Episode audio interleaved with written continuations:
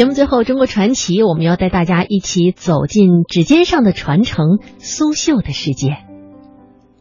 中国传统的手工刺绣，一直以来都是由女性来从事这项技艺。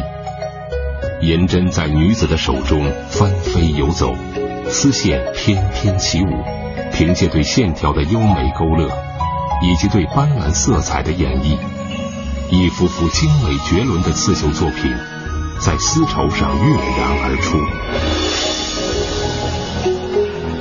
千百年来，这些擅长刺绣的女子都被称为绣娘。邹英姿和她的妈妈都是苏州本地的绣娘，她们都是在很小的时候就开始学习刺绣，这也是刺绣行当里一直延续的老规矩。我六岁开始学习刺绣，我妈妈说。女孩子一定要学会刺绣的，要是学不会、做不好刺绣，你将来就会嫁不出去的。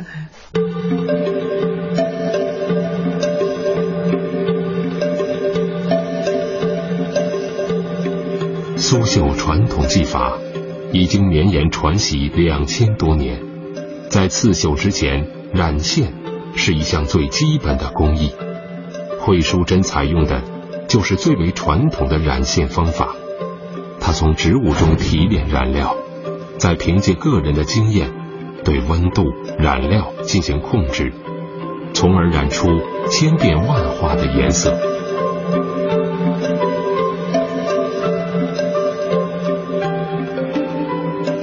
与母亲不同，邹英姿觉得必须与时俱进，她不断尝试使用现代技术进行染线。她相信完全量化的染料配比。以及精确的温度与时间的控制，能够制造出更加丰富自然的色彩。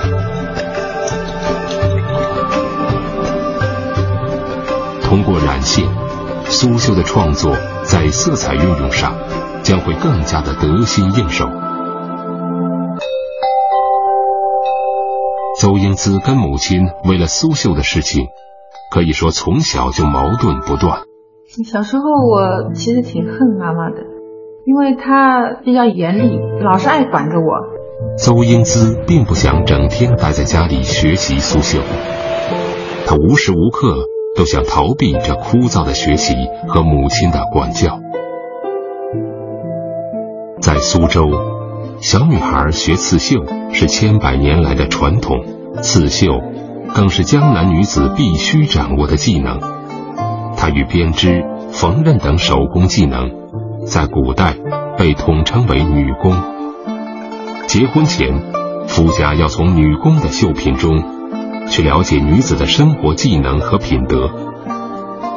夫家认可这些，才会放心的将女方娶进门。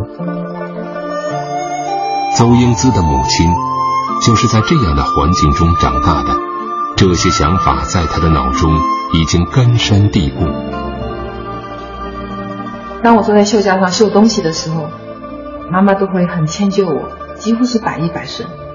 她甚至会把盛好的饭都端到我的手里。惠淑珍认为，传统肯定是丢不掉的，比如这绑绷架的工序，苏绣的针法细腻，针与针之间排列非常密集。如果绣布有褶皱，绣好的针会错位。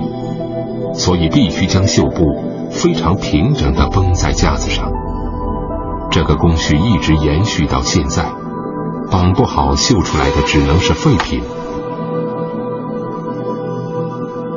惠淑珍先将绣布固定在支架的缝隙里，通过旋转支架将绣布拉平，再用两根插栓将其固定，最后用绑线。把绣布另外两个边固定在绣架上，上绷架是古往今来每个绣娘的基本功。制作苏绣都是从勾稿开始。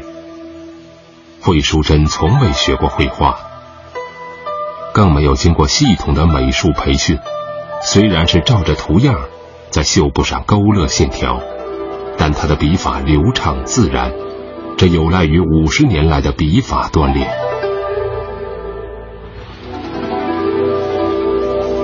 勾稿是刺绣的基础只有勾稿细致才可能绣出好的作品。邹英姿对和妈妈合作的事情依然抱有希望就特意想烧两个妈妈爱吃的菜想把这件事情重新商量一下。终究来说，有妈妈的经验做依靠，再注入自己的想法，母女两人各取所长，一定可以创作出好作品。可是当他看到妈妈已经开始着手创作的时候，就知道合作的想法。已经破灭了。事到如今，邹英姿也只能开始准备自己的创作了。匹丝是创作苏绣作品避不开的一道精细工艺。苏绣作品重视细节的表现，普通的丝线往往不能胜任这项工作。特别是处理金鱼尾巴或者动物毛发时，都需要匹丝，丝线。都是由蚕丝缠绕制成的，匹丝就是将缝好的丝线再匹分成更细的线。这是一个绣娘必须要会的一个基本的一个技能。妈妈现在六十多了，闭着眼睛都能把线给劈开。劈出最细时，丝线直径只有五到八微米，相当于一根头发丝的十分之一。这样的丝线已经轻巧到。能够漂浮在空中了。江南水乡丰富的人文风情，为苏绣创作提供了无尽的源泉，同时也极大的影响着苏绣艺人的审美观念。惠淑珍要制作的，就是最为传统的题材——螳螂小猫。压瓣。是制作传统苏绣最基本的针法，这种技法是按照后面先绣、前面后绣的顺序进行。惠淑珍先由猫脚绣起，他按照小猫脚上毛发的自然走向，采用平针的方法进行刺绣。这种针法采用相同颜色的丝线，平行而整齐地进行绣制。绣猫身的时候，惠淑珍为了表现出毛发丰富的层次感，同样将丝线进行平行排比，但是针脚错落有致，并且在相邻两行采用不同的颜色进行绣制，使猫背产生了有肉有毛的浑厚感。这种针法在苏绣中被称为失针。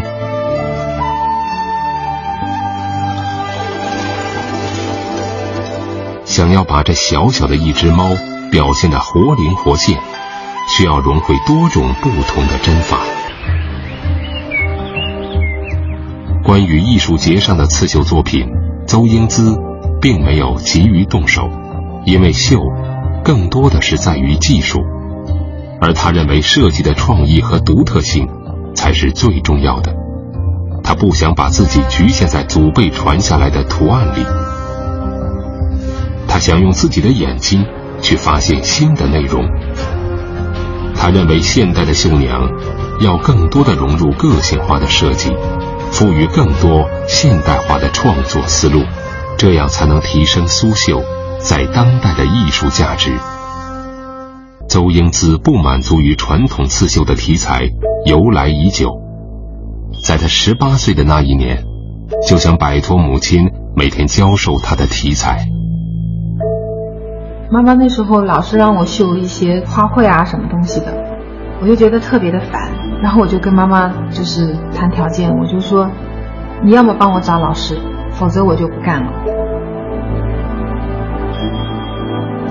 在邹英姿的再三要求下，母亲终于放手让她走出去。从此，她的视野可以更加的广阔，接触到了众多不同的艺术观念。